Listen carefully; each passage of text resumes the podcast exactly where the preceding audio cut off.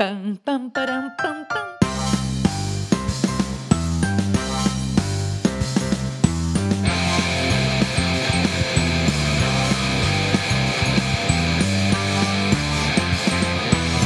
Começa agora o Palavra Cabeluda. Olá, eu sou a Cagiane e esse é um podcast para despentear as ideias de meninos e meninas. Já se inscreveu no meu canal do YouTube? O link tá na descrição do podcast. Vai lá! Você sabia que o conto popular é aquele contado de um para o outro, de mãe para filha, de gente para gente? E ele fica tão conhecido que nem se sabe quem inventou a história pela primeira vez. Pois eu trago hoje a história de Trancoso, um roceiro que tem muitos causos espalhados pelo Brasilzão. Era uma vez um fazendeiro podre de rico que estava viajando sozinho e queria tanto uma companhia. Parou num rancho para tomar um pouco d'água, para o cavalo descansar e encontrou o padre. O padre disse: Oh, meu bom filho, tá seguindo viagem? Eu bem que podia pegar o caminho com você, mas af, desconjuro, eu tenho medo de curupira. O fazendeiro disse: Não se aveste, seu padre. Veja, trago aqui comigo a carabina e a gente atravessa a noite sem problema nenhum. Os dois, cada um no seu cavalo, pegaram a estrada. Lá pelas tantas, alguma coisa se mexeu no meio da noite. O fazendeiro gritou: Se for encantado, vai virar peneira. De trás de uma moita saiu o roceiro, que tinha só um dente na frente e cara de bobo. Eita! É gente que aqui vai, não atire não, nhonhô. O padre e o fazendeiro torceram o nariz, mas seguiram viagem, os dois proseando, o roceiro quietinho que só. De quando em quando, o roceiro destampava uma moringa e bebia um gole d'água fresca.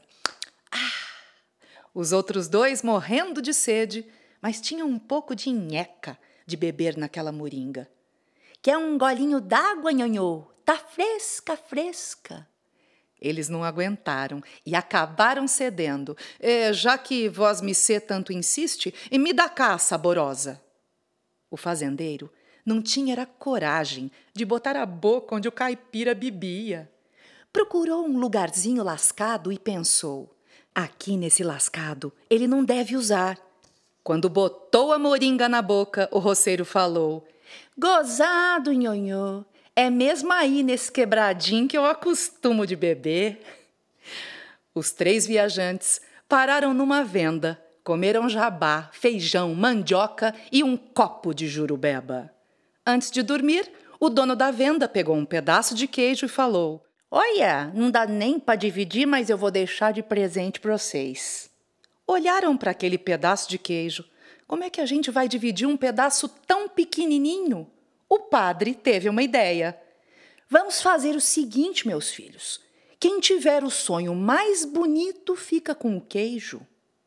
Dormiram que Deus deu.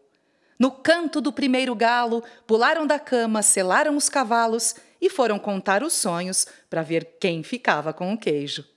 O padre foi o primeiro. Eu sonhei com uma grande escada de ouro, cravejada de marfim. Começava juntinho do meu travesseiro e furava as nuvens e ia subindo, subindo. Chegava onde, meus filhos? No céu. Não pode ter sonho mais lindo. E vós me sei, nhonhô, sonhou com quê? Pois eu sonhei com um lugar tão iluminado, só que não tinha lâmpadas. A luz nascia das coisas. O cacho de bananas iluminado era um lustre. A areia de prata de puro diamante. Sabem que lugar era esse? O céu. O padre sonhou com a escada e eu sonhei que já estava lá. O meu sonho é sem dúvida o mais bonito. Foram abrir o surrão, cadê o queijo? Onde é que se meteu o danado? Então o roceiro falou: Vocês não esperaram eu falar? Vocês não ouviram barulho de noitinha? Pois era eu. Levantei para comer o queijo. Como vocês dois estavam passeando no céu, Eu achei que vocês não precisavam mais do queijo. e assim termina o caos do Trancoso, um caipira muito esperto que sempre se dava bem. Olha, se vocês gostam de causos e de invencionice de história, inscreve para mim, pra modo eu contar umas lorota nova. Em té, meu povo! Pam, pam, pam, param, pam, pam.